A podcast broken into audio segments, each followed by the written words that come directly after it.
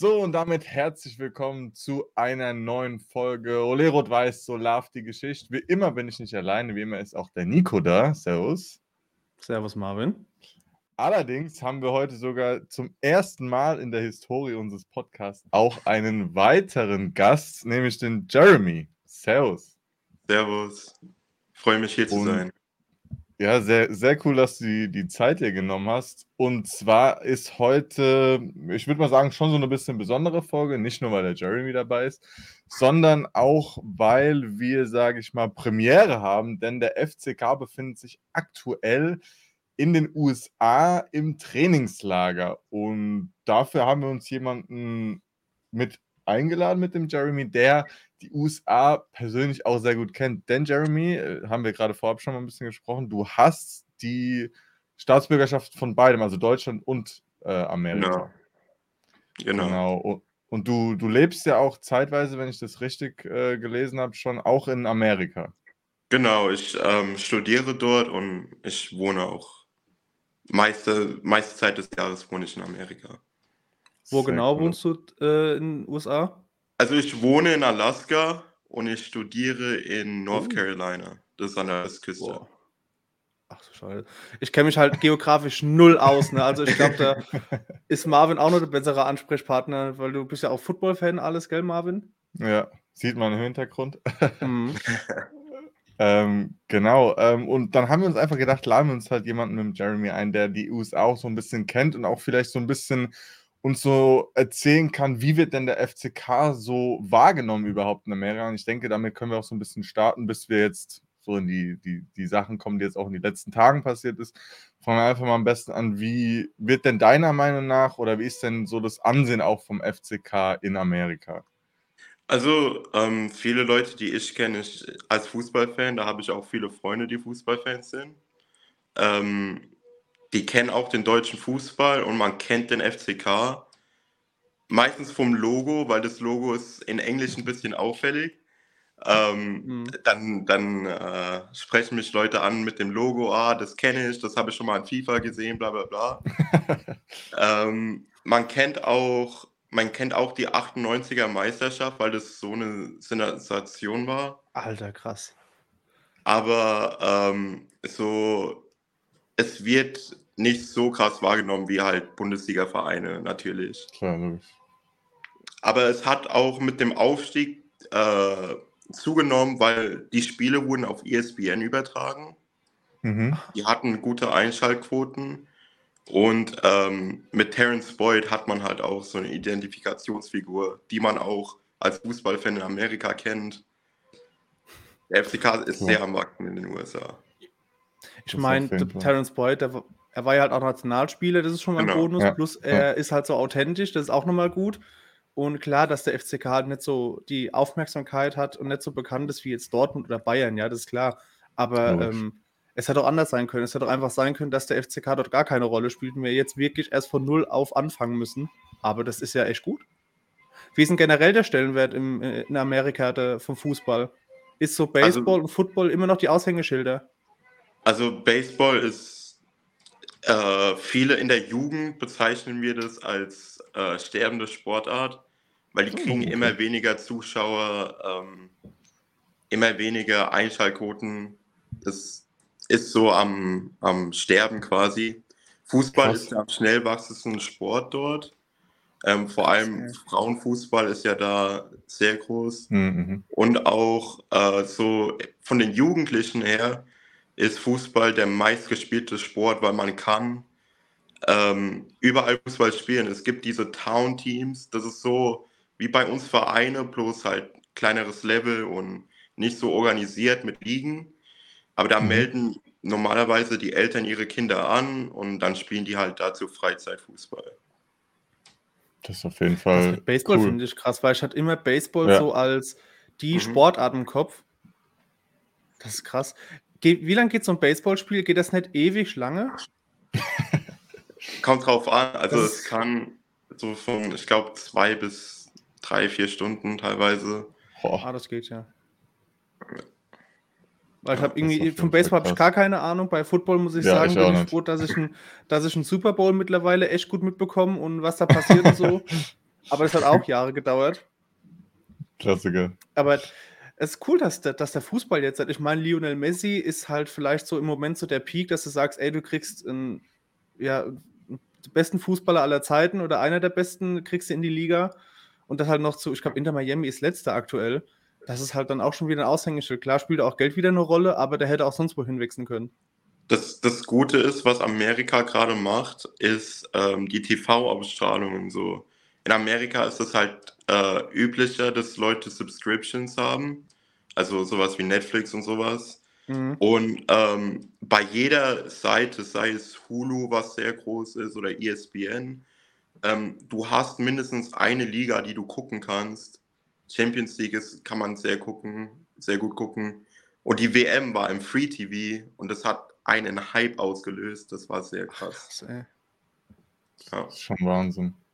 Mhm. Und ich glaube auch, ich, also ich hätte es auch nicht gedacht, aber ich glaube auch, dass da auch natürlich sowas bei Amerika ist es halt, glaube ich, auch sehr gut, dass das Schulsystem da viel in, in Sport auch rein investiert. Das ist ja, sag mal, grundlegend anders wie hier in Deutschland. Bei uns, also wenn ich jetzt an meine Realschulzeit oder sowas denke, da gab es dann sowas wie eine Fußball-AG, eine Volleyball-AG. Mhm. Und das war dann halt mal ein Jahr und dann war, hat es irgendein Sportlehrer gemacht, der hat dann vier Hütchen eingestellt, dann sollte man da mhm. trippeln, so nach dem Motto, und dann hat man dann ein Spiel gemacht und das war dann die Fußball-AG. So in Amerika. Ja, und da kommst du ja irgendwie aus dem College und dann direkt irgendwie bist du gedraftet beim Football. Ja. Ich glaube, beim krass, Fußball ey. ist es auch so in der MLS. Gell? Da gibt es auch ein Draft-System. Genau. Ja. Ah, okay. Ist, also gefühlt in jedem äh, Sportart in, der, in Amerika ist es viel mit Draft, wo die halt versuchen, also korrigiere mich gerne, aber versuchen da halt irgendwie dieses, dass auch nicht so wie in Deutschland jetzt Bayern München zwölf Jahre lang deutscher Meister wird, sondern dass da halt auch jedes Jahr theoretisch durchgemischt werden kann, weil der, das schlechteste Team hat meistens den ersten Draft-Pick, mhm. kann mit Trades und so, ne, da wollen wir jetzt nicht anfangen. Ich glaube, da können wir Ewigkeiten allein über dieses Sportsystem nur diskutieren.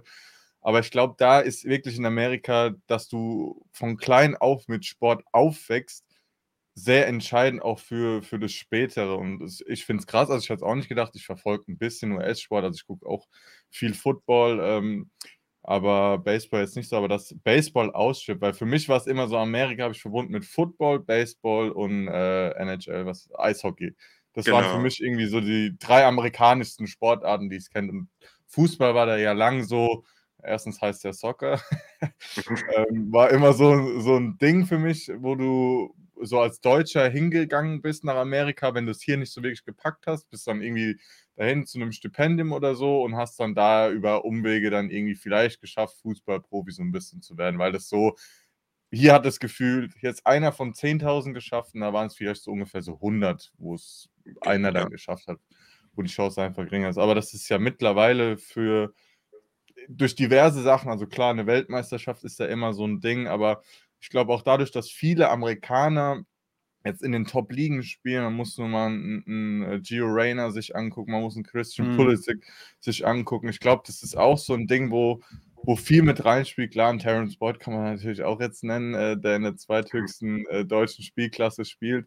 Aber ich glaube, sowas ist da auch viel, weil wenn das Ansehen im Land natürlich wächst und dann natürlich auch auf der ganzen Welt, ist es natürlich wieder was, was, ja, ich sag mal, Kinder antreibt, weil also wir kennen es ja hier, wenn du hier auf den Fußballplatz gehst oder so, da werden die großen Namen gerufen so. Und wenn das mhm. in einem eigenen Land halt auch so ist, ist früher war es, war ich gerne Poldi oder so, oder ich war ein Schweine oder so. Und wenn es im eigenen Land auch so ist, hast du viel mehr Identifikationsmöglichkeiten. Und ich glaube, das ist halt echt krass, wie das gerade so in Amerika wächst. So. Und ich glaube, das wird die Jahre noch viel stärker werden, würde ich behaupten. Also ich glaube, Fußball kann da wirklich zu, zu USA-Macht werden. Genau, weil ähm, Bleacher Report, das ist so eine ähm, Newsseite für Sport, die haben so ein Ranking erstellt mit den populärsten Sportarten und NHL war zum ersten Mal aus den Top äh, 4 rausgerückt und wurde mit Fußball ersetzt. Krass. Mit der MLS sogar. Das ist schon. Das ist schon ja. wild, ja. Also wenn man sich da natürlich ein bisschen mit beschäftigt, ist das schon, ist das schon Wahnsinn. Aber glaubst du auch, dass Fußball das Potenzial hat, da wirklich, äh, wenn, wenn nicht sogar irgendwann die größte Sportart zu werden? Ähm, die größte vielleicht nicht. Ich, ich glaube, dass das auf einem, vielleicht auf einem Level irgendwann mit Basketball sein kann. Ach, wobei ich sagen muss, vergessen, stimmt. stimmt ja. wobei, wobei, ich sagen muss, also unter jungen Leuten ist, glaube ich, Basketball immer noch das populärste. Ähm, vor allem unter jungen äh, Männern. Aber ähm, ich glaube, Fußball hat gerade einen sehr guten Status. Und jetzt mit der Heim-WM, die ja kommt 2026, mhm. da wirst du dann nochmal einen richtigen Boom haben, glaube ich. Ich glaube es auch. Ja, Basketball halt, habe ich ganz vergessen, stimmt das auch. Ja, ich auch. Aber das sind halt so einfache Sportarten. So was brauchst du für einen Basketball? Mhm. Klar, du brauchst den Korb, ja. ja, aber dann brauchst du einen Ball. Du kannst gefühlt barfuß spielen, du kannst, gut, mit mhm. Flipflops jetzt nicht, aber du kannst auch mit deinen normalen Schuhen spielen. So beim Fußball ja. ist die erste Hürde, du brauchst in der Regel, um gescheit spielen zu können, wieder Fußballschuhe, sonst rutschst du auf einem gescheiten Rasen nur hin und her. So, gut, beim Football die ganze Ausrüstung, ich weiß nicht, wie das in Amerika mhm. ist, aber hier sage ich mal, wenn du das Non-Pro spielst, äh, musst du deine Ausrüstung auch selbst bezahlen. Das sind zwischen 400 bis 1000 Euro je nach richtiger Ausrüstung. Das ist halt auch erstmal ein, ein Batzen, den du da irgendwo bezahlen musst. Und ich glaube, das sind halt für Sportarten, gerade halt für junge Leute oder auch für ja, Familien, die jetzt nicht so den starken monetären Hintergrund haben, einfach einfache Sportarten, die du halt ohne Einstiegshürde bewältigen kannst. Und ich glaube, das ist halt, wo wir halt auch in Amerika dran denken müssen. Das ist nicht anders wie hier in Deutschland, glaube ich, mit der Hürde zwischen, äh, mit dem Spalt zwischen Arm und Reich sind es halt immer wieder so, so Dinge, die gerade in Amerika, wo du, wo der, der Leitspruch ja auch ist, vom Tellerwäscher zum Millionär, so ein bisschen, ähm, glaube ich, auch echt nochmal ein Ding, was da den Fußball auch hochpushen kann. Ähm, aber ich glaube, da wird Amerika auch, werden wir im Fußball auch merken, die werden, glaube ich, in den nächsten Jahren in der Weltrangliste auch hochklettern, weil das natürlich auch, mhm. verbessere mich da gerne, aber da drüben auch immer mehr professionalisiert wird, wenn ich alleine äh, mir die ein oder andere äh, Football-Doku angucke oder auch Hard Knocks oder so, was da für Millionen oder Milliarden in Facilities allein von Universitäten gesteckt wird. Wenn ich hier äh, in Mannheim an meine Uni denke, da weiß ich gar nicht, ob es überhaupt einen Kraftraum oder sowas gibt. Da gibt es ja, da kosten die Umkleideräume von denen gefühlt schon 10, 15, 20 Millionen. Da will ich an Fitnessstudios oder an die Plätze oder sowas gar nicht denken. Und ich glaube, wenn das auch irgendwann so richtig krass im Fußball angekommen ist und nicht nur bei den äh, Top-Vereinen der MLS oder so, dann glaube ich, wird es in Amerika einen krassen Fußballschub geben. Die Liga wird immer professioneller, das siehst du allein auch an den Wechseln. Ähm, mhm. Ähm, und ich glaube, das wirst du dann auch an Amerika selbst merken, an der Nationalmannschaft. Ähm, gut, bei den Frauen ist es ja schon, da sind die ja schon relative Weltspitze mit dabei, eigentlich immer. Und ich glaube, die werden auch dann, was ja irgendwo die logische Schlussfolgerung ist, auch bei den Männern irgendwo dann um Titel mitkämpfen, kurz- oder langfristig. Ja, ähm, auch das Problem ist halt mit dem, mit dem Arm und Reich, was du angesprochen hast, ähm, um auf einem höheren Level Fußball zu spielen in Amerika, kostet relativ viel Geld. Also ich habe ja bei einer ähm, Jugendmannschaft von Bayern gespielt, bei einer Jugendorganisation, ja, die mit Bayern verpartnert war. Und ähm, ich habe auf einem Stipendium gespielt, aber normalerweise hätte das 3000 Euro im Jahr gekostet oder 3000 Dollar im Jahr. Wenn ich bedenke, also ich glaube, ich zahle nicht mal 120 Euro Jahresbeitrag bei meinem Verein und dann halt ja. dazu auch noch, äh, ne, verdienst du auch den einen oder anderen Euro dabei im, im Herrenbereich.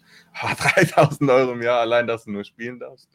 Boah. Und, und deswegen gehen halt viele den Weg über die Schule, Highschool, College und dann MLS. Und ähm, da, das haben europäische Vereine aufgeschnappt und die wollen da eine Lücke schließen. Man sieht ja immer mehr europäische Vereine, die nach Amerika gehen, Akademien aufmachen, sogar mehrere, vielleicht sogar in manchen Bundesstaaten eine. So, und ähm, da ein bisschen die Jugend fördern, auch ähm, das ein bisschen äh, Preisgelder machen und vielleicht dann den einen oder anderen rüberholen oder halt dort wenigstens äh, in die MLS zu schieben, professionell zu machen. Ja. Ich glaube, ich weiß gar nicht, ob wir das schon mal in der Folge angesprochen haben, aber ich glaube, Bayern hat auf jeden Fall ein Office oder sogar mehrere in, in Amerika. Also ja. da ist auch wieder diese Vermarktungs- Sache wieder was ganz anderes jetzt, wenn wir die, die Flanke zum FCK schlagen wollen. Also ich glaube, das ist halt auch nochmal was ganz, also die Chancen sind ganz anders. Erstens haben die dann auch, komme ich auch später nochmal dazu, äh, meistens auch irgendwie Partnerschaft mit NFL-Clubs, heißt, es ist auch nochmal Publicity für die. Dann, wie du sagst, haben die meistens Kooperationspartnervereine oder eigene Akademien, wie jetzt sogar an, an deinem eigenen Beispiel genannt. Das ist natürlich eine ganz andere Reichweite, die die dadurch mhm. haben und auch nochmal eine ganz andere Funktion. Aber da steckt natürlich auch viel mehr Geld von deren Seite dahinter, die, glaube ich, der FCK aktuell noch nicht so bewältigen kann oder auch möchte. Ähm, aber ich glaube, für den FCK würde das, man muss natürlich jetzt die sportliche und finanzielle Entwicklung des Vereins abwarten, wäre das auch eine echt gute Sache, da irgendwie vielleicht ein Office oder auch ein Partnerverein oder sowas in Amerika zu haben, weil alleine halt hatten wir ja die Woche, äh, die letzte Woche schon mal angesprochen mit, mit der Airbase in Rammstein oder auch jetzt mit Terence Boyle oder auch hat ja der FCK auch, ich glaube auf Instagram war das oder auf YouTube, äh, ein Video hochgeladen, wo auch verschiedene amerikanische Fans da waren, das, mhm. der, der Verein hat, warum auch immer, schon eine grundlegende Nähe zu Amerika, ohne wirklich schon mal in Amerika so gesehen präsent gewesen zu sein. Ähm, Gerade jetzt mit Terence Boyd natürlich nochmal jemanden, der da gut präsent ist, auch in Amerika oder bei dem einen oder anderen wirklichen Hardcore-Fan wahrscheinlich auch noch im Kopf. Allein, dass er in der äh, US, US, National Team gespielt hat. Ähm, und ich glaube auch gut, man hat ja jetzt ein Talent verloren, äh, ein deutsch-amerikanisches Talent äh, ab dem 1.7. Ähm, kann Jeremy ja auch gerne noch was dazu sagen. Achso, ja, ähm, unser U17-Talent, der hat ähm, Nationalmannschaft, U-Nationalmannschaftseinsätze für Deutschland und Amerika gehabt, Montreal Colbreth. Ähm, der wechselt zu Bayer Leverkusen leider. Oh. Ähm, Gut. das ist halt, das ist, ich meine, ähm, ist schade, aber ähm, man merkt, was wir vielleicht eine Chance haben äh, in der Region. Ich meine, der ist in Landstuhl geboren, mhm. amerikanische mhm. Eltern. Wahrscheinlich, ich weiß es jetzt nicht, aber ich glaube, da ist auch von der Militärverbindung her. Ähm, du hast hier eine Chance, du kannst äh, Brückenbau mit den Airbases bis nach Amerika. Das, ich glaube, das hat nicht mal ein anderer Verein in Europa. Also. Und, ja. Ich meine, Neil Gibbs ist ja auch äh, halb Amerikaner oder genau. sogar, der ist ja auch in Landstuhl geboren.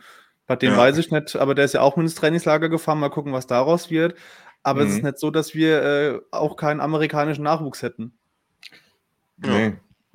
Das ist ja gerade hier in der Region eben mit dieser Airbase oder in Mannheim ist ja äh, noch, noch eine Kaserne. Ich weiß gar nicht, ob die noch so wirklich genutzt wird. Ähm, aber das ist natürlich einfach eine Möglichkeit, die du dann halt auch irgendwo nutzen musst. Und natürlich hat das dann auch die Bundesliga erkannt äh, und hat ja das mit, ich sag mal, finanziert, finanziert. oder unterstützt, mhm. äh, dass der FCK nach Amerika fliegt und eben das auch natürlich stückweise als Marketing, unter anderem für die Bundesliga. Ich glaube, vorhin wurde das Tor von Terence Boyd auf den Bundesliga-Account mhm. hochgeladen.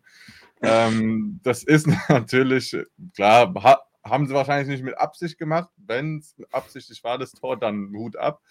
ähm, aber das ist natürlich, das bleibt natürlich nicht unerkannt. Und Natürlich steckt da auch viel, viel Marketing dahinter. Klar. Ist natürlich klar, die Bundesliga macht es nicht aus Nächstenliebe, sondern die hat dann natürlich auch ein Interesse daran.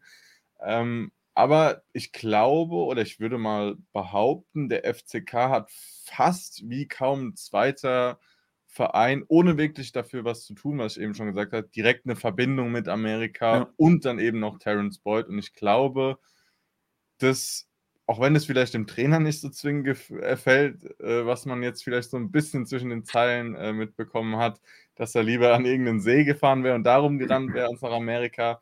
Aber ich glaube, man muss sich einfach nur mal angucken, was da auch jetzt Social Media mäßig schon das ein oder andere Mal abgegangen ist. Also ich glaube, oder ich kann mich zumindest nicht erinnern, dass in den letzten Jahren so viel Hype drum gemacht wurde, wo ins Trainingslager gefahren wurde oder dass sich auf Twitter, gut, ich persönlich habe geschlafen, äh, gefühlt die halbe Timeline wach war und die sich dieses Testspiel gegen Louisville sich angeguckt hat. Ähm, ich denke mal, ihr beide, oder ich weiß bei Nico, er hat es geguckt. Ich weiß jetzt nicht, wie es bei dir ist. Ich denke mal aber auch, dass du es geguckt ja. hast. Ähm, 1500 Leute zeitweise im Stream. Das um 2 Uhr nachts, das ist schon eine Wahnsinn. Ich wollte es gerade sagen, ja. Ähm, ihr könnt ja mal gerne einfach so ein bisschen eure Eindrücke schildern. Ich habe die Zusammenfassung geguckt, äh, nicht nochmal ein ganz Real Life, aber lasst gerne mal freien Lauf. Also ich kann gern, also ganz ehrlich, das war ja ein, ein, es war ein müder Sommerkick. Also ähm, ich habe auch nicht mehr erwartet, es war viel ausprobieren, das war, ja, wie ihr gesagt habt, die, es ist ja eine Marketingreise mehr oder weniger, hat ja jeder irgendwie schon gesagt und das war am, am Dienstag sind ja gelandet, am Mittwoch war das Spiel. Da hast du, wie lange fliegt man da äh, dann hin? Zwölf Stunden? Wie lange geht's? Also, ich, ich glaube, die sind ja nach Chicago geflogen. Ich glaube, da sind es sieben bis acht Stunden. Gut, gesagt. reicht aber halt auch dann wahrscheinlich für Jetlag mit Zeitverschiebung und alles. Und dann Weiß hast du direkt einen Tag später ein Spiel. Ähm, du hast irgendwie keinen richtigen Trainingstag gehabt nach deinem Urlaub. Also ähm, hast du schon gesehen, da hat vieles nicht gestimmt und es war halt wirklich kein gutes Spiel jetzt insgesamt. Ähm, aber wer da jetzt irgendwie zu viel reininterpretiert oder jetzt meint, ja, äh, wenn die so spielen, dann steigen wir ab, dann kann man auch nicht helfen. Also, wie schon gesagt, es war so ein bisschen so Aufgalopp, wo du halt ein Freundschaftsspiel hast, aber es war echt viel los, muss ich sagen, im Stadion. Ja, also, ähm, das ist halt ein amerikanischer Zweitligist gewesen. Die können ja auch leider nicht aufsteigen durch das System. Ähm, und es ist in Louisville, Kentucky gewesen, was jetzt nicht so eine große Region ist. Und dafür fand ich schon, dass da einiges los war und auch äh, wie der FCK empfangen wurde, auch von dem Social Media Team von Louisville, fand ich sehr stark. Ich fand das auch sehr, sehr professionell. Also ich habe gedacht, genau. das kommt irgendwie vom FCK selbst, dass die dann eine Kamera hinstellen und ich habe mit einem Kollegen geguckt, da habe ich schon gesagt, pass auf, da sehen wir eben nur 20 Minuten vom Spiel, weil da, die von der Technik so Probleme haben. Aber das ging bis auf ein, zwei Mal wirklich reibungslos mit Wiederholungen. Dann die, die äh, Amerikaner hatten ja noch einen Kommentator. Das war ja. echt stark. Also da siehst du schon, dass da auch Geld hintersteckt, ein Aufwand hintersteckt. Also wir haben halt das Glück, ähm, das kann ich vielleicht so sagen. Ich habe ja in Amerika die meisten Spiele äh, über über äh, ESPN gucken müssen, die die übertragen wurden. Und der FCK hat mit Abstand die meisten gehabt, also von den Zweitligisten, äh, die in Amerika übertragen wurden. Und ähm, ja, das hat einen Hype gehabt. Und ich glaube, genau deswegen hat man äh, genau dieses Spiel auch ausgesucht, um das wieder auf ESPN zu übertragen. Bei einem Freundschaftsspiel. Hm. Krass. Das ist schon krass. Schon, also, Aber, äh, ja, mach, mach du, mach du mal. Also, ich finde es einfach nur auch krass. Da wurde ja auch extra ein Bierglas, äh, sag ich mal, speziell zu, dem, zu, dem, zu dem Spiel gemacht. Also, wenn ich jetzt irgendwo in ein anderes Land reise oder so, also ich glaube jetzt nicht, dass da irgendwas extra für einen angefertigt wird. Und das ist schon, also du merkst auch schon, dass da extrem viel dahinter steckt und das nicht nur einfach, auch Louisville hätte ja sagen können, naja gut, ist halt ein Freundschaftsspiel, ne?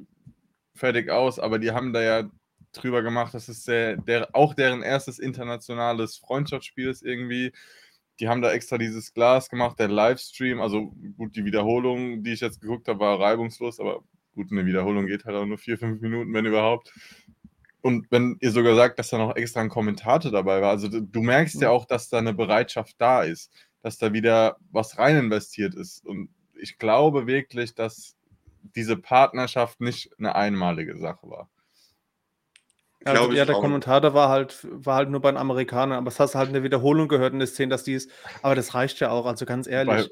Also ich kann mich bei keinem äh, Trainingslager vom FCK dran erinnern, dass ja. es einen Kommentator gab. Also mhm, egal, ob im Bellig oder sonst. Eine ganz was. schlechte Übertragung. und, äh, ich habe auch gelesen, dass der SC Paderborn oder so, dass die letztes Jahr in den USA waren ja. und wahrscheinlich dann auch irgendwie unterstützt von der DFL.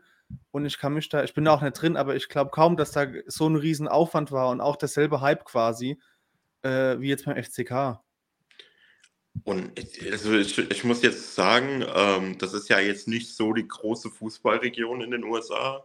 Mhm. Ähm, am meisten kriegst du halt eher an den West- und Ostküsten vom Fußball mit. Und dafür, dass das halt jetzt im mittleren Westen war, war das schon sehr krass. Und es war, und wir haben noch ein Spiel gegen äh, Minnesota, das ein MLS-Team ist, wesentlich größer. Und ich glaube, da ist mhm. sogar noch mehr Hype. Boah, Krass, ey. Aber glaubst du, dass das, also, dass es wirklich auch ein Markt ist, wenn du da jetzt einmal, zweimal oder so ins Trainingslager fährst, da regelmäßig Werbung für machst, dass es auch sich wirklich lohnt, dass der FCK da wirklich dann eine große Nummer werden kann? Äh, glaube ich, glaube ich schon. Also da gehört halt auch viel dazu. Aber allein die Stadt Kaiserslautern, jetzt mal abgesehen vom Verein, das ist ja ein Name, das kennt man ja in Amerika, mhm. wegen der Airbase. ja. ähm, und ich glaube, das ist, man kann da wirklich was etablieren, wenn man vielleicht noch eine Partnerschaft mit einem Verein macht. Und ähm, vielleicht, ich, ich glaube, Schalke hat einen äh, Fanshop, amerikanischen Fanshop in, äh, in New York. Und es gibt so kleine äh, We Got Soccer Fanshop, das ist so ein Unternehmen wie 11 Team Sports hier. Die bieten auch ah, ja. regelmäßig Schalke-Trikots an, wenn man da vielleicht eine Partnerschaft eingeht und dass Leute wenigstens das FCK-Logo sehen, wenn die da reingehen. Ich glaube, da kann man schon was Großes machen. Aber das hätte ich mir nie irgendwie denken können, dass ja, das so Schalke-Trikots oder so verkauft werden, weil ich mir denke, da fehlt ja doch komplett der Bezug. Also, ja, das wäre jetzt so, wie wenn, wie, wenn in Lauten irgendwo ein Inter Miami-Shop oder ein, ein Trikot irgendwie, wenn du das kaufen könntest, wo ich mir denke, das wäre ja auch komplett absurd. Aber das ist schon krass, ey. Ja, ja also glaub, Schalke auch hat. Gar nicht... Entschuldigung. Nee, sag ruhig, red ruhig. Alles gut, red ruhig. Schalke hat ja auch mit Weston McKenney ähm, hm, einen sehr gehypten Amerikaner gehabt. Die mhm. haben auch einen amerikanischen Podcast und ich glaube mehrere amerikanische Fanclubs in den USA. Also das ist schon. Krass, ey. Ich meine, Schalke ist ja irgendwie von den Mitgliedern her der zweitgrößte Sportclub. Also ja, schon, ja. dann schon logisch, dass du dich irgendwo hin vermarktest, aber dass es so extrem ist, das hätte ich echt nicht gedacht. Man muss sich ja nur mal anschauen, wie, wie die Karriere nach Schalke von Weston, Weston McKenney äh, verlaufen mhm. ist. Er hat ja zeitweise bei Juve gespielt. Ich glaube, jetzt spielt er mittlerweile in, äh, in England, wenn ich nicht falsch genau, informiert bin. Äh, Leeds. Genau, Leeds. Und das, da merkst du halt auch, dass der ist auf der Bildfläche und dann zieht es so irgendwie so ein bisschen nach sich. Manche Leute sind ja auch nicht unbedingt dann Fan von einem Verein, sondern von einem Spieler. Mhm. Zum Beispiel kenne auch jemanden, der ist nicht Real Madrid-Fan oder so gewesen, sondern Ronaldo-Fan. So. Ähm, und das zieht es halt mit sich. Und deswegen denke ich, wenn man da jemanden wie Terence Boyd hat, aber auch nie Gibbs eventuell, gut, jetzt hat man leider äh, das 17 Talent verloren. Ähm, aber ich glaube, wenn man das nachhaltig investiert und äh, Thomas Heng hat es auch im nur der FCK-Podcast im SWR gesagt, die Reise ist ja nicht nur äh, für die Vermarktung da, sondern klar, das ist auch neue Vermarktungsmöglichkeiten, aber ich habe es mir aufgeschrieben, man möchte auch neue Blickwinkel auf Trainingsmöglichkeiten sich anschauen. Also nicht nur, wie trainieren die, sondern was haben die für Trainingsplätze? Haben die vielleicht äh, im Fitnessbereich noch was anderes? Haben die vielleicht auch generell in der Analyse oder sowas nochmal andere Themen. Dann ist auch, man will sich die Trainer anschauen, weil im Football zum Beispiel gibt es dann nicht den Trainer, sondern es gibt einen Head Coach, es gibt einen Offensive Coach, es gibt einen Defense Coach, die haben nochmal Assistant Coaches, dann gibt es ja nochmal, also im Football, dann gibt es ja nochmal Positionscoach, also Quarterback, Wide Receiver, äh, Fullback, Tight End, Running Back und so weiter, dann noch die Defense mit Mittellinebacker und so weiter und wie sie nicht alle heißen. Das will man sich anschauen. Ist es vielleicht eine neue Möglichkeit, die man auch im Fußball oder in Deutschland etablieren könnte, dass man vielleicht sagt, okay, der Head Coach kümmert sich praktisch um die Aufstellung, aber dann gibt es noch den Coach, der sich um die Sturmgruppe äh, kümmert. Dann gibt es noch den, der sich um die Zehner, Sechser, Achter, wenn man das vielleicht zusammenpacken will. Dann gibt es den Flügelcoach, dann gibt es den Innenverteidiger-Coach, den Außenverteidiger-Coach. Gut, Torwarttrainer beispielsweise gibt es ja schon im Fußball. Und dann ist natürlich noch die Möglichkeit, die ihr angesprochen habt, vielleicht tritt man ja auch mit dem einen oder anderen NFL-Team in Kontakt. Und ich denke nicht nur NFL-Team, sondern vielleicht auch MLS, USFL ist, glaube ich, die zweite amerikanische Liga, ne? Uh, äh, USL. USL, genau. USFL ist, glaube ich, Frauen, ne? Oder so. Ja. Ähm, genau. Äh, dass man da vielleicht auch ein Partnerteam äh, kriegt und sprich dann auch da die Möglichkeit hat. Oder vielleicht denkt man auch darüber nach, was ich glaube ich jetzt noch ein bisschen zu früh fände, aber vielleicht auch ein internationales Office irgendwie in New York oder sonst wie aufzumachen. Also die sind da nicht nur da, weil es die Bundesliga macht. Natürlich ist es finanziell schon ein größtes Thema gewesen. Aber die nehmen auch alle Möglichkeiten mit, um daraus ein Plus für den Verein zu schöpfen und nicht nur eine Marketingreise draus zu machen. Der Uli Hoeneß hat damals, bevor er bei den Bayern oder als er bei den Bayern als Manager angefangen hat, irgendwann 1930, ähm, hat, er, hat er gesagt, dass er äh, in die Staaten geflogen ist und sich mal so angeguckt hat mit Merchandise, weil die Bayern hatten, keine Ahnung, da hast du einen Schal und einen Wimpel bekommen und dann fliegst du da rüber und da gab es ja auch schon alles. Da gab es, keine Ahnung, äh, äh, Gläser und was weiß da gab es ja jeden Quatsch, wie es heute schon gibt, ne? Und das hat er dann übernommen. Und deswegen ist so ein, so ein Blick, wie du sagst, oder wie Henk gesagt hat, so eine, so eine Erweiterung vom Blickwinkel, um zu gucken, was es da alles noch gibt, ist halt echt nicht verkehrt. Und ähm, Jetzt habe ich vergessen, was ich sagen wollte. Noch irgendwas. Ach, scheiße, das habe ich vergessen, ey. Aber ja, Uli Hoeneß und. Ah, ähm, im Bromance Podcast oder Football Bromance äh, Podcast, ich weiß nicht, ob mhm. ihr den hört. Ja. Ähm, da war ja auch mal Terence Boyd. Und da haben die mal so mhm. verglichen, wie so ein Tag äh, in der Facility, Facility, von einem Footballer aussieht und von einem ähm, Profifußballer. Und ich bin da aus dem Latschen gekippt. Wenn Terence Boyd sagt, ja, wir trainieren zweimal und dann haben wir irgendwie sechs Stunden Freizeit und der erzählt, dass die irgendwie zwölf Stunden da äh, am Trainieren sind und, ja. und nach dem Spiel noch Gas geben, das ist schon krass, ey. Dass sie ja nach einem Spiel von ein paar Stunden, dass sie dann Krafttraining haben, einen Tag drauf, wo Terence Boyd dann sagt, ja, bei uns ist dann frei. Das ist schon äh, ein Unterschied wie Tag und Nacht und da kannst du 100 Pro auch irgendwie was mitnehmen. Auf jeden Fall. Also was ich, also ich höre den Podcast auch, gerade halt, weil das so gefühlt für mich damals die erste Anlaufstelle auch so ein bisschen für Hintergrundinformationen im Football war, wo ich mich interessiert habe.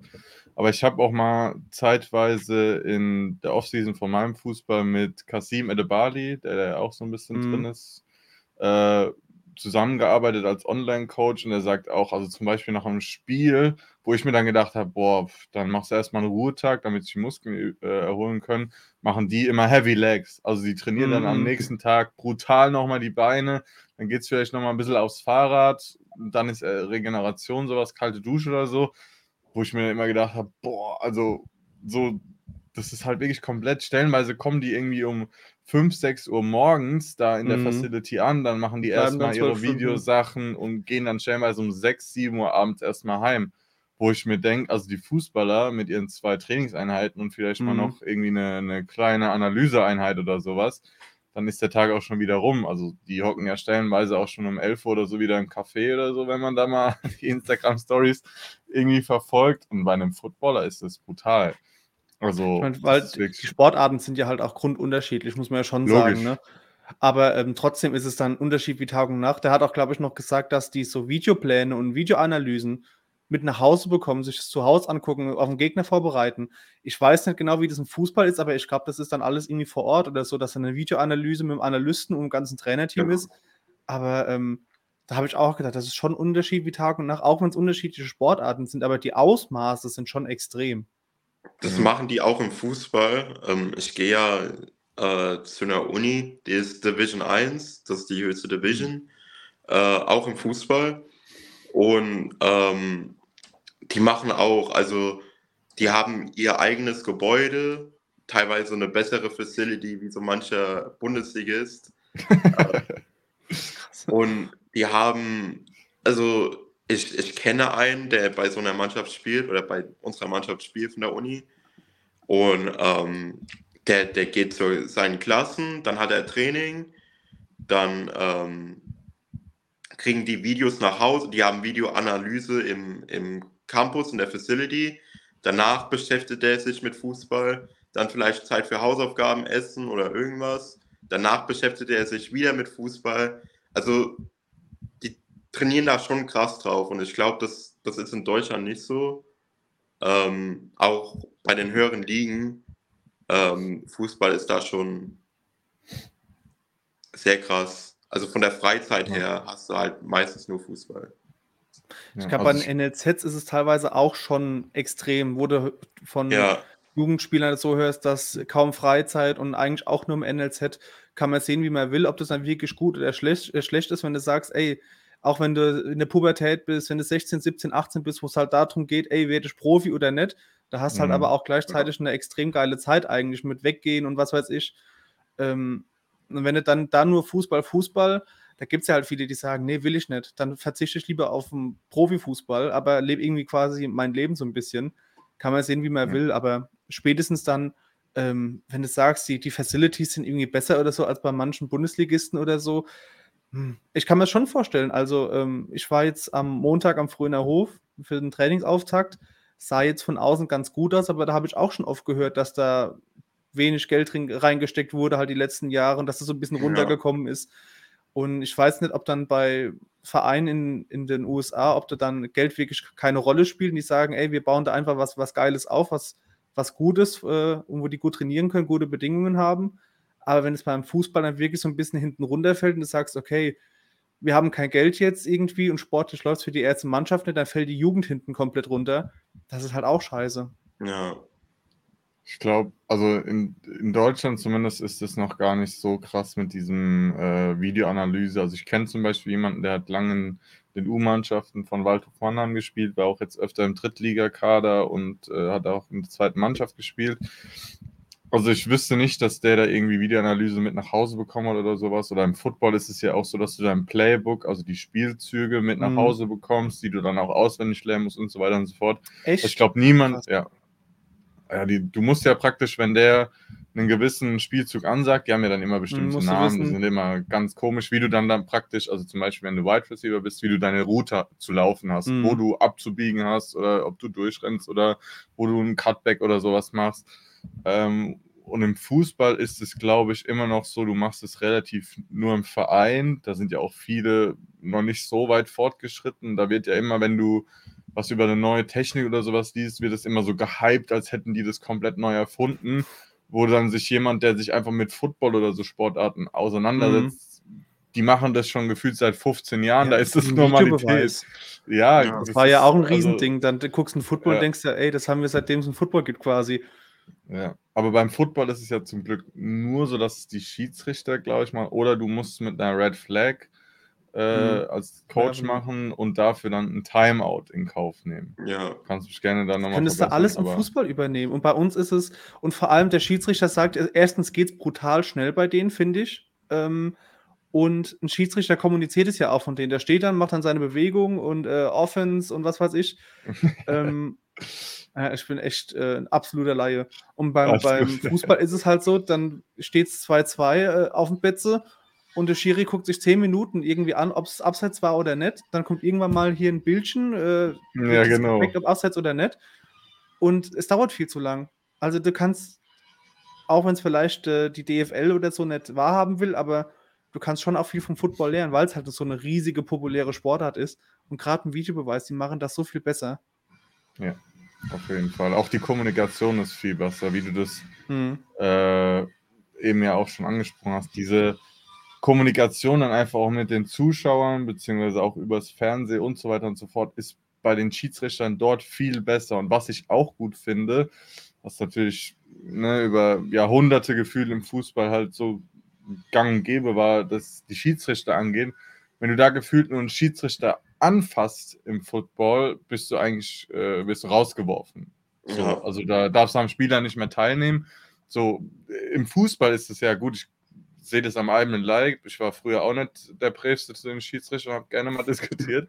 Äh, aber die schreien sich ja stellenweise an. Natürlich ist die Kulisse da noch ein bisschen so, aber wenn ich mir dann angucke, wie manche Spieler mit was für einem Gesichtsausdruck und auch was für einer Körperhaltung von einem Schiedsrichter stehen, die würden keine drei Sekunden auf einem Footballfeld stehen, wenn die das machen. Also da kannst du schon mhm. viel vom Football in den Fußball, wie du sagst, implementieren, was auch für die Schiedsrichter das Leben viel einfacher machen würde und sie auch viel nahbarer machen würde, wenn sie einfach ihre Entscheidung kundgeben. Mhm. So, wenn du sagst, ja, ich habe mir die Bilder dreimal angeguckt, er berührt ihn am Fuß, für mich ist das eine strafbare Sache, äh, habe ich in der normalen Geschwindigkeit nicht gesehen, deswegen nach VAR-Entscheidung faul.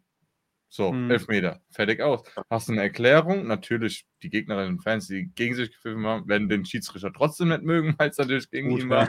Aber du hast eine viel klare Kommunikation, dann wird es keine äh, Interviews mehr mit Schiedsrichtern geben, von wegen, ja, er hat das so und so gesehen und er muss sich hier entschuldigen, da und da, sondern er hat es erklärt, er hat es entschieden, fertig. So, er hat nochmal dann die Rücksprache mit seinen Video Assistant Referees, wie man sie dann auch immer noch äh, nennen will.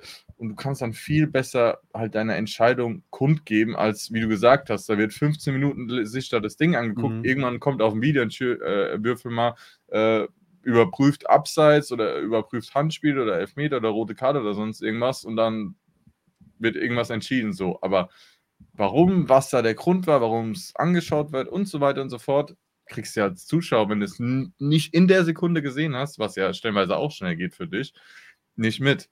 Und ich glaube, da kann man viel lernen und ich glaube auch, der FCK wird da schon viele Eindrücke und auch positive Eindrücke, gerade auch was Social Media angeht. Social Media ist in Amerika ja auch viel weiter fortgeschritten, mm. würde ich behaupten, als ja. in Deutschland.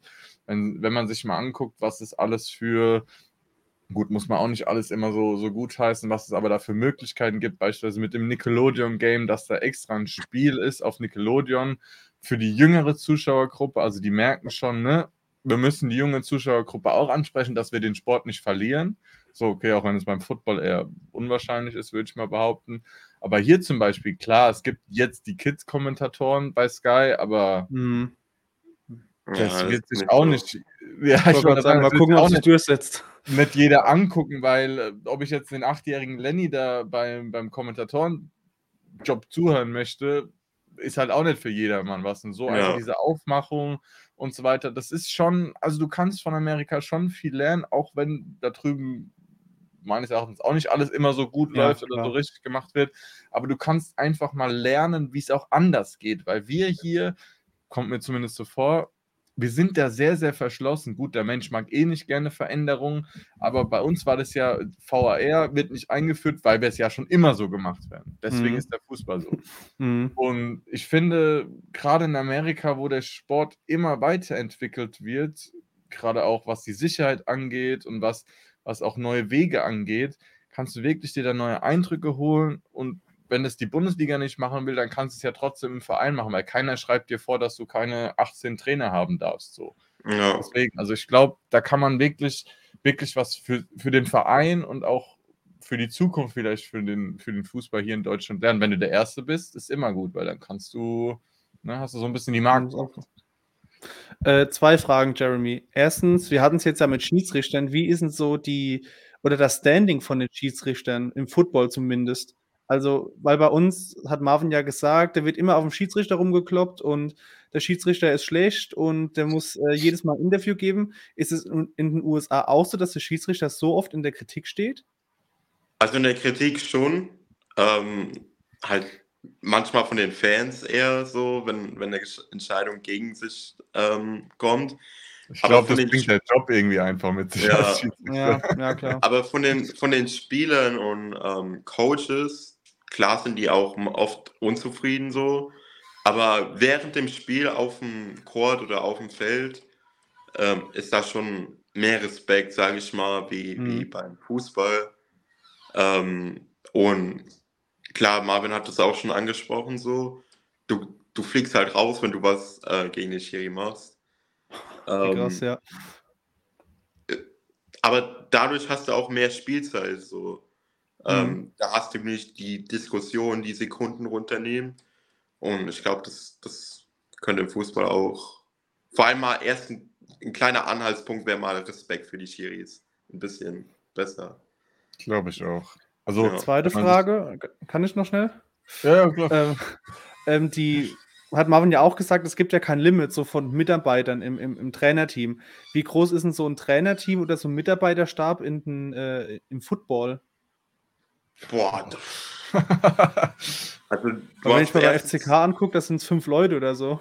Du hast gefühlt zehn Ärzte bei so einem Footballteam. Du hast Gut. Ähm, sehr viele Koordinator, viele Spezialisten, die auf eine Sache spezialisiert sind. Ich weiß nicht, ob das so krass umsetzbar ist im Fußball, aber zumindest, dass du ähm, Stürmertrainer, ich glaube, das war schon mal eine Diskussion, auf dem FCK einen Stürmertrainer, ich bin mir nicht 100% sicher zu holen. Ja, doch. Ähm, ich glaube, das kann man schon implementieren. Und ich glaube, das könnte man auch so ein bisschen revolutionieren in Deutschland als mhm. FCK. Da wäre halt alles viel individueller, ne? Klar brauchst du genau. da auch wieder die Möglichkeiten, du brauchst das Geld, du brauchst die, die, die Facility das dafür, dass du die irgendwie unterbekommst. Aber ähm, die Bayern haben auch ihre 20 Physios, die haben auch irgendwie ihre, keine Ahnung, 100, 100 Mann ja. oder so bei, bei der Größe. Aber wenn du dann halt denkst, okay, wenn wir irgendwie aufsteigen, dann kommen wir mit drei Physios und zwei Ärzten zu den Bayern, die lachen sich ja kaputt. Und ja. ist ja die Schere so bei, bei den Mitarbeitern und so, ist sie ähm, in der NFL, ist sie da auch so extrem, dass wenn du sagst, okay, äh, das kleinste Team hat da auch nur einen kleinen Mitarbeiterstab oder ist das alles gleich groß? Also ich würde sagen, das ist relativ gleich groß. Ich glaube, das ist in der NBA vor allem ähm, ziemlich gleich groß und NFL bin ich mir jetzt nicht 100% sicher. Ich verfolge die auch ein bisschen weniger. Mhm. Aber ähm, ich, ich würde schon sagen, dass das so ein Maß hat. Ja, und was sie auch gesagt haben beim Draft, da bekommst du als, als schlechtestes Team, bekommst du dann irgendwie, kannst den besten Spieler holen, kriegst du den ersten ja. Pick. Und bei uns bist du halt äh, komplett am Arsch, wenn du halt als Heidenheim oder so aufsteigst. Da kannst du noch so toll wirtschaften, aber dann kriegst du halt trotzdem die Bretter. Ich meine, ich, ich glaube nicht, dass ein, ein Draft-System ist nicht realisierbar im Fußball. Nee. Vor allem also nicht in Deutschland. Nee, nee. Ähm, aber ich glaube, ähm, dass man, was Nachwuchsarbeit auch in anderen Sportarten in den USA angeht, dass man da viel lernen kann. Ähm, zum Beispiel die Facilities. Ich weiß, viele deutsche Vereine haben Internate, Campuses, Nachwuchsleistungszentren. Ähm, aber das, das ein bisschen die, die, keine Ahnung, die sportliche Ausbildung, die ist ganz anders. Äh, und auch der, der Personenkult, was vielleicht nicht immer optimal ist. Aber ähm, du kannst ein bisschen mehr Aufmerksamkeit auf die Jugend machen das machen viele Amerikaner. Ähm, und ich glaube, das wäre in Deutschland vielleicht auch ganz gut angebracht, vor allem mit der Nationalmannschaft. ich habe halt auch immer so das Gefühl, dass, ähm, wenn du dir anguckst, die großen Firmen, die Reichen, die kommen irgendwie alle aus den USA, ne? dass die USA immer so, zumindest in Deutschland oder in Europa, immer so ein bisschen einen Schritt voraus ja. ist. Ne? Und das klingt jetzt alles irgendwie so, von den ganzen Trainingsumständen, auch wenn der Fußball noch hinterher hinkt, aber trotzdem, dass es irgendwie vielleicht schon auch kippen kann und dass wir irgendwann hier sitzen und sagen, ey, die USA haben uns innerhalb von 15 Jahren oder so überholt. Unwahrscheinlich, ja, ich, weiß nicht. Ich, ich, weiß nicht, inwiefern das passieren kann, aber ich weiß, dass die Nachwuchsarbeit in den USA sehr gut ist. Mhm. Ähm, die U-Mannschaften der USA ist sehr krass, sind sehr krass. Und äh, auch die Ausbildung und ich glaube, je mehr äh, finanzierbar das für mehr Leute wird, desto besser wird die USA im Fußball. Ähm, ich weiß nicht, also gerade ist noch das Ziel, dass viele nach Europa wollen, aber es kann sich ja irgendwann ändern. Ja, wie also schon glaub... gesagt, auch wenn Messi jetzt halt im, im äh, höheren Alter herkommt, aber hey, du holst einen Messi in die Liga, du holst einen ja. Messi in die USA, das ist schon. Ja, wolltest du was sagen, Marvin? ich, ich glaube, wir gehen in Deutschland, gut, in Europa weiß ich jetzt nicht genau, wie da alles so mit Verein ist, aber ich krieg's ja, oder man kriegt es ja auch hier mit, wenn man sich ein bisschen mit Fußball beschäftigt. Ich glaube, bis auf wirklich die Vereine, die auch so, ich sag mal, bis zur Regionalliga aktiv sind und auch Jugendmannschaften haben, die haben es noch relativ leicht, Jugendspieler zu bekommen. So, da fahren ja. man halt aus der umliegenden Gegend. Aber ich wohne jetzt ein bisschen ländlicher im Dorf, sage ich mal. Und äh, wenn ich da so bei uns im Verein gucke, da die Jugenden, also als ich noch gespielt habe, waren wir so ungefähr so immer so zwischen 15 und 18 Mannschaften in der Liga ungefähr in meiner Jugendklasse. So, wenn ich ja. mir das jetzt mal angucke, ähm, es gibt viele JSGs, also es sind Jugendspielgemeinschaften von, früher mhm. war es mal so ein bis zwei Dörfer, aber mittlerweile, gerade wenn ich jetzt in den Odenwald oder sowas gucke, da sind stellenweise drei, vier Ortschaften in eine JSG oder in den JV, also einen Jugendförderverein, zusammen und die Liga bestehen so zwischen fünf bis acht Mannschaften. Wow. So. Und das ist halt, die, die ländlicheren Vereine, die haben so krass Probleme, stellenweise Jugendspieler an Land zu ziehen, dass es wirklich, also bei uns ist es auch stellenweise in, in äh, Jugenden so, dass die mit unserem Nachbarverein zusammengehen und eine Jugendspielgemeinschaft gegründet haben. Ähm, aber du hast hier immer weniger Zuwachs bei, bei, bei den jüngeren Kindern. Und in Amerika ist es, glaube ich, anders. Also der Fußball, hat der Jeremy auch gesagt, hat immer mehr Hype, hat immer mehr Zuwachs. Ja. Und gerade das verlieren wir halt auch. Also ich kannte mhm. zum Beispiel früher einfach mal jetzt raus von neun, neun von zehn Kindern haben Fußball gespielt. Der eine hat vielleicht Handball oder war so ein Tennisverein oder war ein bisschen Besonderes halt, ne? Mhm. Aber sonst hat gefühlt jeder Fußball gespielt. So. Und heute ist es so, der eine spielt Tennis, der andere spielt Handball, der andere spielt lieber Golf, der andere macht vielleicht gar keinen Sport und geht nur ins Fitnessstudio, was ja immer mehr kommt. Natürlich hat es auch Auswirkungen oder ist eine Konsequenz auch von der generellen Entwicklung. So, unsere Nationalmannschaft ist seit, ja, eigentlich seit 2014, vielleicht mhm, 2016, so nur noch am Ast, Stagnieren, ja, ja am, auf dem absteigenden Ast, genau. So, mhm. und natürlich, dann ist immer die Sache, dann guckst du nicht mehr nach oben. Also klar, meine Vorbilder waren so jemand wie Miroslav Klose, Tim Wiese, Bastian Schweinsteiger, Philipp Lahm und so weiter und so fort. Wie sie alle hießen aus der, ich sag mal, goldenen Generation. Und wer ist es heute? Also da rennen elf Leute rum, die zumindest kam es mir gegen Kolumbien so vor, eigentlich gar keinen Bock mehr haben für die Nationalmannschaft mhm, zu ja. spielen. Ähm, und in Amerika ist es anders, da wird man gehypt, da ist es geil und hier, ich weiß gar nicht, das letzte Spiel gegen wen war das? War das gegen Mexiko oder so? Mexiko 3-0, Rivalität.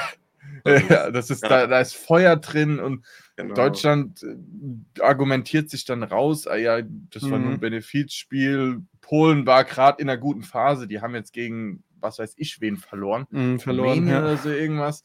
Wo ich mir dann denke, ja, wie verargumentiert man das jetzt? Und jetzt spielt man gegen Kolumbien, wo du, Gamer Brother hat es echt gut äh, angesprochen, habe ich mir gestern das Video von dem angeguckt. Die haben da draußen ein K.O.-Spiel gemacht, gefühlt ein Endspiel. Mhm. Die mhm. waren da Feuer und Flamme. Die haben nach dem 1-0 Zeitspiel gemacht. Der Trainer hat einen Ball auf den Platz geworfen. Gut, das ist jetzt so ein gutes Vorbild, ne? aber die hatten ja. da Emotionen drin, als wäre das, als würden die gleich Weltmeister werden. So und bei Deutschland, da hast du gedacht, ähm, wollt ihr euch hinlegen und schlafen oder alles gut bei euch? Wir können auch aufhören, so wenn ihr keine Lust habt, so nach dem Motto. Ähm, und das ist, glaube ich, auch eine Entwicklung, die natürlich nach unten geht. Leute, die jetzt ich mit lügen, aber ich glaube seit 2012 oder so oder 11, die da geboren sind, die kennen keinen anderen deutschen Meister außer Bayern München. Mhm. Ja, das Und das ist halt so, also das macht den Fußball ja nicht mehr spannend. So, ich glaube, das ist wirklich gerade in Deutschland unser Problem, dass, dass wir viel ansehen vom Fußball und vieles, was halt früher uns ausgezeichnet hat, dass wir eigentlich gefühlt mindestens das Halbfinalticket eigentlich in jedem Turnier gebucht hatten, mhm. halt jetzt nicht mehr so ist und ja. der Fußball halt nicht mehr so interessant ist in Deutschland. So. Und ich glaube, wenn wir das irgendwie uns auch von den Amerikanern anschauen, oder so ein Thema auch jetzt noch, ich glaube, 70 Euro hat eine Karte für das Spiel in, Bre äh, in, in Schalke gekostet. 70 Euro. Da, da, bezahlt eine vierköpfige Familie ohne eine Anreise, ohne Verpflegung oder sonst Fast was 300 210 Euro. Euro. Hm. Äh, 280 Euro, sorry, Halleluja. Hm. Mathe mehr im Kopf so. Aber äh, welche Familie soll das bezahlen? Also da musst du schon ja. einen echt guten Job haben. Ja, und dann kriegst du sowas geboten. Und dann kriegst du sowas geboten. Dann musst du dich nicht wundern, dass du keinen Bock mehr hast, wenn da keine äh, so eine Leistung da abgeboten wird. Und das ist halt, deswegen muss der DFB mit seiner wunderbaren Taskforce da schon einiges machen, dass der Fußball in Deutschland nicht, nicht äh, eine Randsportart wird, auch wenn das eher nicht passieren wird. Aber da können wir uns wirklich glaube ich, was von Amerika abschauen. Und ich glaube, diese Sportentwicklung, die Jeremy angesprochen hat, das muss muss leider, glaube ich, dann der Staat so ein bisschen initiieren, weil ich glaube, die Schulen an sich oder ich sag mal, die öffentlichen Schulen an sich werden das nicht wuppen können, genau. weil die haben halt auch nur einen gewissen Budget und dann macht halt keiner lieber mhm. eine, eine, einen Fußball oder einen Basketball oder Handball oder was man auch immer da machen könnte. Hockey ist ja hier in Deutschland auch relativ äh, erfolgreich. Ähm, dass man da was aufbaut, weil wer hat denn das Geld als Schule einen Trainer zu zahlen? Mhm. Wer hat denn das Geld irgendwie Equipment die zu haben ja generell Bälle kein Geld, und mal die Schulen Genau, ja. das ist es ja. Und das muss halt einfach vom Staat kommen, aber ich glaube, das sind ja viele schon äh, dabei, das irgendwie auf Vordermann zu bringen, dass man da einfach viel mehr wieder zum Mensch hin ja, mhm. erlernt, als statt dass man einfach ins System reinlernt. Weil gut, da kann man jetzt auch wieder stundenlang drüber reden, aber ich glaube, das muss wirklich vom Staat initiiert werden, dass man die jungen Menschen halt wirklich wieder in den Sport reinbringt und dass man halt nicht nur Fußball anbietet, klar, sondern du musst dann halt auch breiter gefächert, das sprich, es kostet noch mehr Geld eigentlich. Ja. Und das ist so eine Sache, die man wirklich aus Amerika angucken kann, was für Gelder da auch von Firmen oder von Privatpersonen oder sowas reingepumpt wird Das ist ja hier stellenweise nur in, Privatperson äh, in Privatschulen oder sowas eher möglich. So in öffentlichen Schulen ist es ja nicht so. Und ich glaube, da müssen, sollten wir uns zumindest vieles mal ein bisschen aus anderen Ländern oder anderen Kulturen auch einfach anschauen. Ich glaube. Aber das, wie glaub, du sagst, halt, da ist viel mehr Geld drin in den USA. Ja, erzähl du. Ich, ich glaube, äh, der FCK macht eigentlich das ganz gut so mit, mit der, ähm, also die Jugendarbeit hat Luft nach oben, aber äh, mit dem System, das wir haben, dass die jungen Spieler hier in die Schule gehen, ich glaube Heinrich Heine, gehen die dann hm, oft. Glaube ich. Ja, glaube ich, eine Partnerschule vom FCK. Ja. Und ähm, ich, ich finde das, find das sehr gut gerade. Ich finde das System gut. Das ist auch ähnlich wie in Amerika. Vielleicht, dass man mehr Schulmannschaften implementieren kann. So, dass man hat ja äh, Stadtmeisterschaften gehabt, so, aber das ist jetzt nicht so groß äh, wie in Amerika. Ähm, das würde ich mir wünschen. Was ich mir aus der USA-Reise vielleicht wünschen würde, ist, dass der FCK merkt, hey, wir haben da einen riesen Markt, äh, mit den Amis haben wir eine große Opportunity und ähm, dass wir vielleicht regelmäßig nicht unbedingt ins Trainingslager fahren, aber auch Camps veranstalten, allein um die Marke ähm, FCK, was ja auch unser Investor will, der will ja die Marke voranbringen, dass mhm. vielleicht die Marke FCK in Amerika wächst, vor allem weil man, wie schon äh, gesagt vorhin, eine Möglichkeit hat, die kein anderer deutscher Verein hat. Und ähm, das wäre, das würde ich mir sehr wünschen, dass man das aus den USA mitnimmt. Ich glaube, ja. es gibt auch viele alteingesessene FCK-Fans, die sowas dann wirklich gar nicht gern hören mit Vermarktung und ja. die denken dann direkt wieder, der FCK verkauft seine Seele. Aber du musst halt auch irgendwie, wenn du halt dann sagst, du willst Bundesliga spielen, du willst irgendwann da wieder hin, wo du mal oder eigentlich hergehörst, vom Selbstverständnis irgendwie international, dann musst du halt auch irgendwie was, da halt, was dafür tun. Und wenn halt äh, die, die Engländer mit Geld um sich werfen, Barcelona quasi alles verkauft, nur um irgendwie Geld zu bekommen, dann musst du halt auch irgendwie, wenn du schon, was wir jetzt halt schon 100 Mal gesagt haben, dann hast du halt die, die Base, du hast diese Nähe zu den Am äh, Amerikanern, dann nutzt die Chance. Und wenn es halt zum Schluss nichts wird, gut, dann war es ein Versuch wert. Aber du musst auf den Zug irgendwie aufspringen. Du musst halt alles veräußern, nicht alles für Geld machen. Aber wenn du halt sagst, ey, wir fahren da jetzt oder wir fliegen da jetzt neun Tage hin, und wir kriegen zum Schluss, habe ich nämlich auch im Kicker gelesen, dass sogar die Chance besteht, dass der FCK Gewinn macht mit der Reise. Ja. Ist, dann ist es, hast ja. Trainingslager, neue Eindrücke und hast zum Schluss noch Plus aus dem Konto. Eigentlich eine Win-Win-Situation. Und es muss halt irgendwie der, durchziehen. Äh, was der FCK vielleicht, hier, also ich glaube, der FCK ist jetzt richtig gut an der Vermarktung. Ich meine, man hat das Social Media Team neu aufgestellt. Ich glaube, Markus hm. macht das sehr gut gerade. Ähm, was ich mir vielleicht wünsche, ist einen internationalen Account, einen englischen vor mhm. allem, um die Amerikaner mit an Boot zu holen. Ähm, und wie gesagt, also ich, ich habe ja in äh, Boston auch auf einer Airbase gewohnt, in der Nähe von Boston, und bin da mit FCK-Trikot rumgelaufen. Es kam jetzt nicht. Markenbotschafter. Ja. ja, es kam jetzt nicht übermäßig häufig vor, dass jemand gesagt hat, hey, ich kenne das, aber es kam schon vor, Leute, trotzdem schon. Vor allem das Wappen, das Wappen hat so einen Wiedererkennungswert. Es ist so simpel mhm. Und hat vielleicht eine zweite Bedeutung in Englisch, aber es hat einen Wiedererkennungswert und man kann da wirklich was, äh, was aufbauen als FCK. Wie du sagst, der FCK, ist ja, der FCK ist ja wirklich dran mit, mit Social Media und ja. wenn du dir anguckst, Bundesliga-Vereine, die haben auch TikTok-Kanäle, weil du da so viel so viel Traffic, so viel Aufruf irgendwie ab, äh, abgreifen kannst. Ich hoffe und ich glaube auch, dass das irgendwann, dass sich das durchsetzen wird, dass da halt, weil es unumgänglich ist. Äh, wie er auch gesagt hat, Social Media ist in den USA ja noch größer und äh, den Weg musst du halt irgendwie gehen, weil Social Media ist, glaube ich, immer noch nicht am Peak angekommen. Und äh, entweder lässt es sein und bist da konservativ und sagst, was brauchen wir nicht, aber dann fällst du halt auch irgendwann hinten runter. Ich glaube, um da wirklich dran zu bleiben, ist Social Media, also ist, glaube ich, gefühlt in der Berufswelt oder in der Businesswelt unabdingbar, um Leute zu mhm. erreichen. Gerade auch die jüngere Zielgruppe, die natürlich auch ins Stadion geholt werden soll. Aber wenn ich mir das da immer anschaue auf, auf Social Media, ich glaube, der FCK ist da gut vertreten mit auch einer jüngeren Zielgruppe, auch wenn ich hier so im Umkreis, also ich wohne ich glaub, 90 Kilometer von Lautern ungefähr weg, Ähm, auch hier bei mir sind viele Lautern-Fans, äh, jüngere, also jüngere als ich auch. Ähm, und ich glaube, das, was man sich auch, wenn wir nochmal das, das vom Football abschauen oder sowas machen wollen, ist, glaube ich, was Jeremy angesprochen hat mit den, mit den Camps. Das ist ja gefühlt in jeder Offseason machen das die Footballer von sich, aber stellenweise auch die, die Franchises, ja. machen da Camps, sind auch vor Ort, sind präsent und so weiter und so fort. Und ich glaube, wenn man das in Amerika macht, man kann es ja stellenweise da, wo man jetzt war, einfach mal als Testmarkt ja, auch eben. nutzen, dass man das vielleicht nächstes oder übernächstes Jahr, aber ich glaube, so schnell wie möglich, dass du halt auch noch im Gedächtnis bleibst, einfach da einfach mal ein Camp veranstaltest, einfach auch die Marke wieder präsentierst, äh, einfach auch die Leute ja so ein bisschen offener zum FCK machst, kannst ja in dem in dem Camp auch so ein bisschen die Geschichte dann vom Verein erzählen, kannst einfach die Präsenz erhöhen.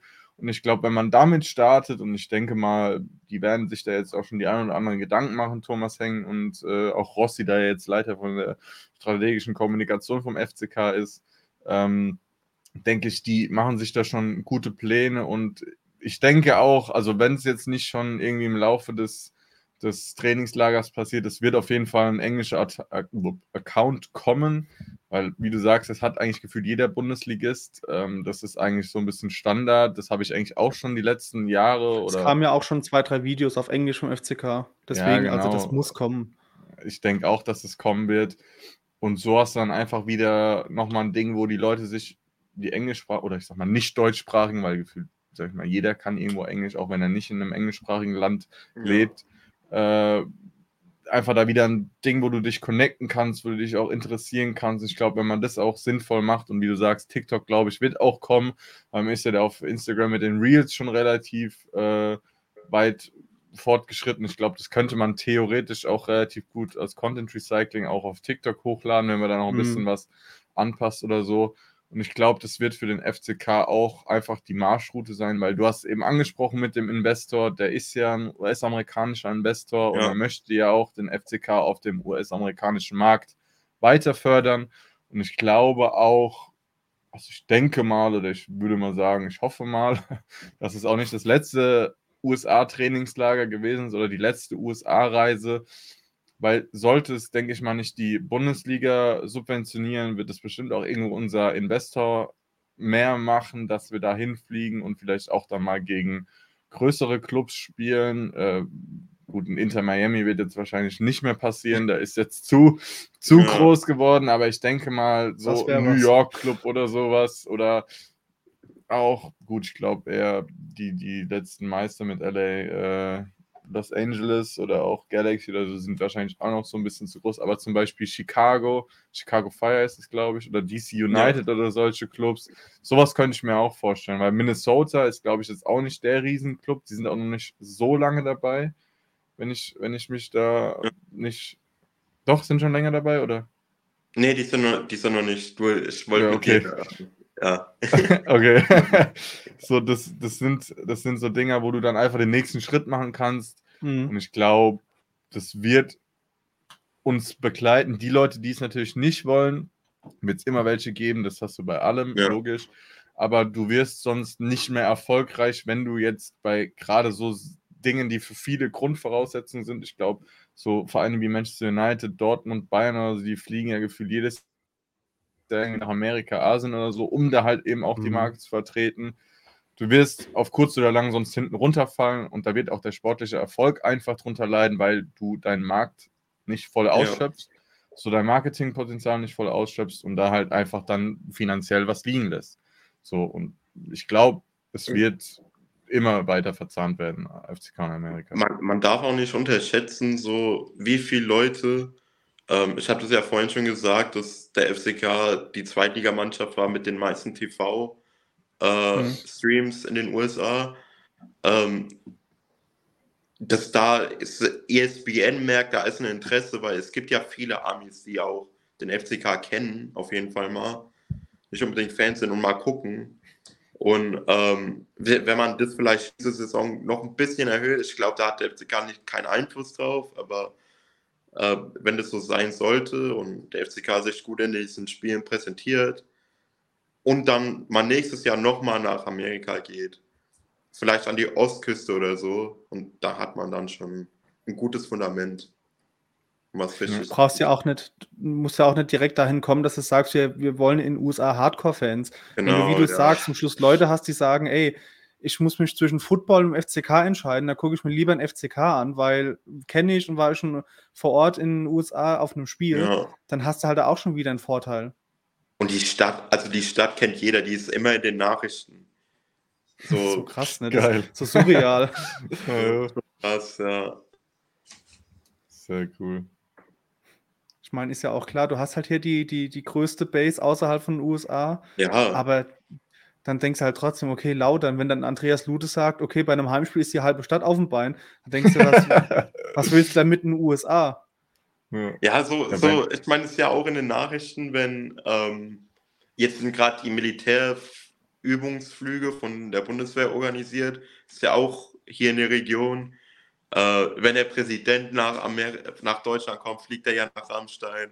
Und mhm. man sagt ja in Amerika auch Rammstein, aber man sagt Near Kaiserslautern meistens und das ist schon, das ist, ist schon cool. Ja. Das ist schon Wahnsinn. Schon allein, wenn man die Dimensionen einfach mal vergleicht von, ich sag mal, den bekannten Städten in den USA, die man hier kennt, New York, Washington und ja. so weiter und mhm. so fort, ne? Und wenn man dann das mit Kaiserslautern vergleicht, ist das eigentlich ein Dorf ja. gefühlt schon. Ja, das ist schon, ist schon Wahnsinn, was, was du da einfach, da können wir glaube ich noch fünfmal sagen, was du einfach für Möglichkeiten hast und ich glaube, die wirklich nicht auszuschöpfen, nur weil du sagst, ja, haben wir noch nie gemacht, brauchen wir nicht, äh, ist absolut fatal und wird dich mhm. wahrscheinlich, muss nicht sein, aber ich glaube, im Endeffekt kann das ein Zünglein an der Waage sein, dass es den FCK wieder, ja. ich sag mal, zu alten, glorreicheren Zeiten führt. War von euch jemand schon mal auf der Airbase in Rammstein? Nee. Ja, ich, oder? Ich, ja, also ja. ich, ich, ich habe ja auch eine Militär-ID-Karte ähm, ah, ja. ja mittlerweile kommen ja gar nicht mehr so einfach rein. Ne? Kommst du in die ja. guten Stores da, ja? Ja, ich, ich meine, ich, ich, bin ja ein Militärkind. Das ist ja auch der Grund, warum ich in den USA wohne. Ähm, ja.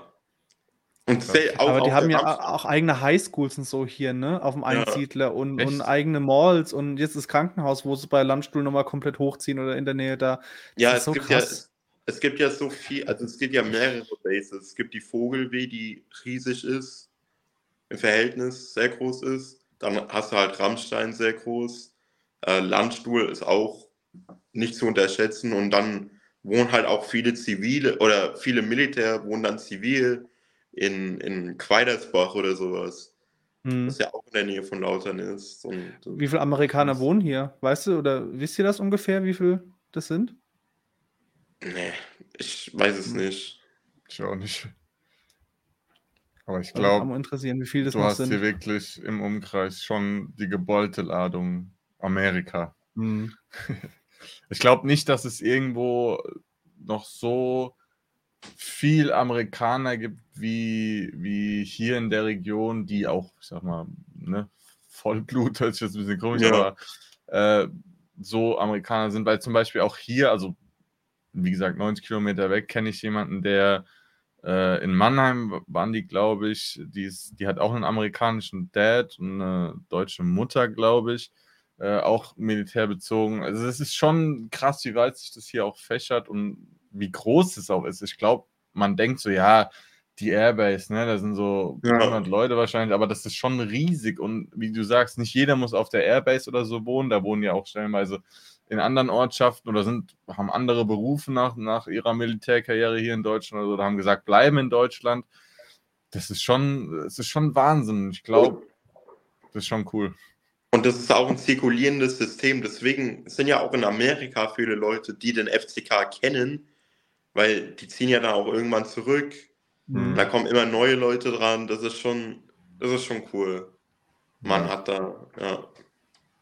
Und ja. die waren ja auch letztens mit der Mannschaft auf der Airbase, ne? In. Auf der Airbase, genau. Hm. Ja, das, war ein genau. riesen, das war ein riesen Auflauf auch. Also das sind viele Und ich glaube, sowas ist auch schon relativ gut, wenn du das irgendwie jährlich oder sowas machst und einfach da mhm. oder auch mal vielleicht irgendwie machen ja auch viele in, in Amerika ist es ja so gang und gäbe, dass da die Veterans oder so bei, bei Footballspielen sind, aber dass du vielleicht auch mal welche eine Einheit oder keine Ahnung irgendwie paar Commander, ich kenne mich ja. da jetzt nicht aus mit den Rängen oder so, einfach zum Spiel einlädst, das auch so ein bisschen vorm Spiel kommunizierst und so einfach so ein bisschen auch da so vielleicht einen amerikanischen Tag machst oder sowas. Da kannst du ja viel mitmachen. Ich glaube, wenn du das wirklich voll ausschöpfst, haben wir da wirklich, also da, da ist so ein krass großes Potenzial dahinter. Mhm. Und es wäre so schade, ja. wenn wir das einfach, ich sag mal, verlaufen lassen würden. Und was du halt auch gesagt hast, diesen, wenn du jetzt einmal oder mehrmals jährlich auf die Base gehst und da irgendwie was machst, im, ja, dass du auch wieder ein Video machst und da bist einen Tag und oder ein ähm, Benefizspiel oder sowas zum Beispiel. Ja, du musst ja auch erstmal hier die Leute wirklich komplett abholen oder so gut wie es geht, ja, bevor du halt ja. groß in die USA fliegst und du denkst, ey, äh, wir wollen da USA vermarkten, aber die Leute in Rammstein kennen nicht mal einen FCK wirklich. aber wenn du dann halt, ich weiß halt nicht, ob wie authentisch das ist, aber das letzte FCK-Video, wo, wo Thomas Hengi auf Englisch geredet hat, wie die zwei, drei Amerikaner da über, über den FCK und über das Stadion so geredet haben. Ah, ja, ja. Ähm, und selbst wenn die nur aus, als weil es ein geiles Event ist, dahin gehen, aber wenn du da 50.000 hast bei einem geilen Spiel, ähm, ich weiß nicht, wie die Kulisse beim Football oder so ist, aber ich glaube, das ist auch ähm, einmalig, wenn du halt wirklich ja. dann so 50.000 Leute hast, die die, die, die das, Stadion abreißen. Ich glaube, beim Football ist das deutlich äh, ruhiger, oder? Ja, also du hast halt. Anders, würde ähm, ich sagen, oder? Du hast andere Stimmung, sage ich mal. Du mhm. hast, die sind schon manchmal laut, die können sehr laut sein, vor allem in College Football. Aber mhm. ähm, die feuern halt anders an. So. Du hast keine Ultragruppen oder sowas. Halt, mhm. ja. Da gibt es auch nicht glaub, so diese der, der, Fangesänge. Der Amerikaner ist ja eh so Event-Fan, also. Ja, also ich, ich würde das nicht mal mehr so sagen. Ich glaube, das ändert sich gerade ein bisschen. Also vor allem im Fußball sind das, würde ich nicht sagen, dass das viele Event-Fans sind. Ähm, in der MLS kommen schon mehr regelmäßige Fans, die auch anfeuern. Ähm, bei den anderen Sporten, Sportarten schon, aber man merkt halt auch, äh, weil das Interesse am Fußball so steigt, dass das auch auf anderen Sportarten ein bisschen überschwimmt. Ähm, mhm. Mit, mit ja, Fan, Fan-Dasein. Also ich glaube, du hast hier in Europa noch eine sehr, sehr, oder ich sag mal gerade in Deutschland auch eine sehr, sehr besondere Fankultur. Ja. Also, mhm. Es gibt auch nicht so oft, auch nicht in Europa, gut in England oder sowas, nicht so. In Frankreich, ich weiß nicht, ob ihr das gesehen habt, da waren die meisten Auswärtsfahrer irgendwie mit 871 bei einem Spiel Auswärtsfahrer. So ja. Hoffenheim oder so stellenweise hier in der Bundesliga oder so. Ähm, also in Deutschland ist es schon sehr besonders auch, dass die Fans 90 Minuten lang unterstützen. Im Football ist mhm. es ja, oder ich sag mal, in der NFL ist es ja oft so, dass du als Heimmannschaft laut bist, wenn die gegnerische Offense auf dem Spielfeld ja. ist oder Defense oder sowas, weil du dann ja ein bisschen erzeugen willst, dass die sich nicht so gut verstehen auf dem Platz, dass sie nicht so gut kommunizieren können. Aber es ist nicht so, also zumindest habe ich es noch nicht so mitbekommen übers, übers Fernsehen oder über den Game Pass, dass da wirklich so es Lieder gibt oder sowas. Die freuen nee, sich dann natürlich, wenn es einen Touchdown gibt oder vorm Spiel ist da viel, viel Hype oder sowas. Gut, immer mit der Nationalhymne. Aber ich glaube, College Football ist da nochmal so ein Ding. Ich glaube, in Florida State ist es, glaube ich, so, wo die. Penn State, da, Pennsylvania. Ah ja, genau, Penn State. Und ich glaube, wo ist es da mit dem äh, Tomahawk oder so? Das ist nicht nur Kansas, sondern wo ist es noch? Ist es nicht Michigan. irgendwo bei Michigan, Michigan genau. Ja. Also das ist schon, da ist schon nochmal anderes und die sind auch stellenweise sehr, sehr laut von der Dezibelzahl her, aber jetzt nicht so durchgängige Fangesänge oder Fanlieder wie in Deutschland. Das kommt im, in der MLS so ein bisschen, habe ich jetzt in verschiedenen Videos gesehen. Aber ich glaube, da können wir schon, oder da haben wir in Europa noch eine sehr, sehr besondere Fankultur, mit der wir auch natürlich Werbung machen. Das hat auch Hengen mal gesagt. Also früher war das mehr so Überzeugung bei gerade Neuzugängen oder so, wo du sagst, ne, du kannst vor 40.000, mhm. 50.000 spielen. Heute ist natürlich mehr so das Monetäre, aber es ist immer noch so ein bisschen das Zünglein an der Waage, vielleicht bei dem einen oder anderen. Ähm, aber das ist schon sehr, sehr cool in Deutschland. Ich glaube, auch für Amerikaner ist es schon nochmal sehr besonders. Auch wenn natürlich 40.000 oder 50.000 jetzt nicht zwingend was Besonderes ist, weil stellenweise haben die, die Football Stadiums ja zwischen 60 bis 100.000 stellenweise haben jetzt, glaube ich, das Neue bei, bei den Raiders oder so. Aber es ist schon, ist schon Wahnsinn, was, was da noch so sag mal, stimmungstechnische Unterschiede sind. Genau. Ja. Vielleicht kann man dann als Fazit sagen, dass wir in, vom Football viel äh, abkupfern können, uns noch anschauen können. Aber stimmungstechnisch haben wir dann noch äh, sind wir da noch besser dran wahrscheinlich. Ja. Denke ich auch. Ja, 100%. Von der Fankultur, ja. Ja, genau. Ich glaube, Fankultur beschreibt es am besten. Ja. Gut. Gut. Also mein Zettel ist leer. Ich habe äh, ja, alles Dito? gesagt. Äh, ich würde behaupten, heute mal hat unser erster Premierengast das letzte Wort und der Nico darf dann wie immer seine wahnsinns äh, weltberühmte Abmoderation noch machen. Ja, ich, äh, ich, bedanke mich für die Einladung. Hat Spaß gemacht. Sehr gerne. Ähm, ich verfolge euren Podcast ja schon länger. Ich weiß nicht, ihr habt ja meinen Tweet vielleicht schon mal gesehen. Mhm. Ähm, ja, klar. Und äh, ja, es hat Spaß gemacht und ich wünsche euch viel Glück mit dem Podcast weiterhin. Vielen Dank. Dann vielen Dank für die warmen Worte, vielen Dank fürs äh, Zuhören und fürs Zuschauen und halt auch nochmal äh, vielen Dank, Jeremy, fürs, fürs Dasein, für den Gastauftritt heute. Perfekt, das USA-Special, ja. können wir es ja dann nennen. Ja, sehr cool. Dann würde ich Gut. auf jeden Fall auch nochmal sagen, genau, haut rein, bis zur nächsten Folge. Alles klar. Ciao, ciao. Ciao, ciao.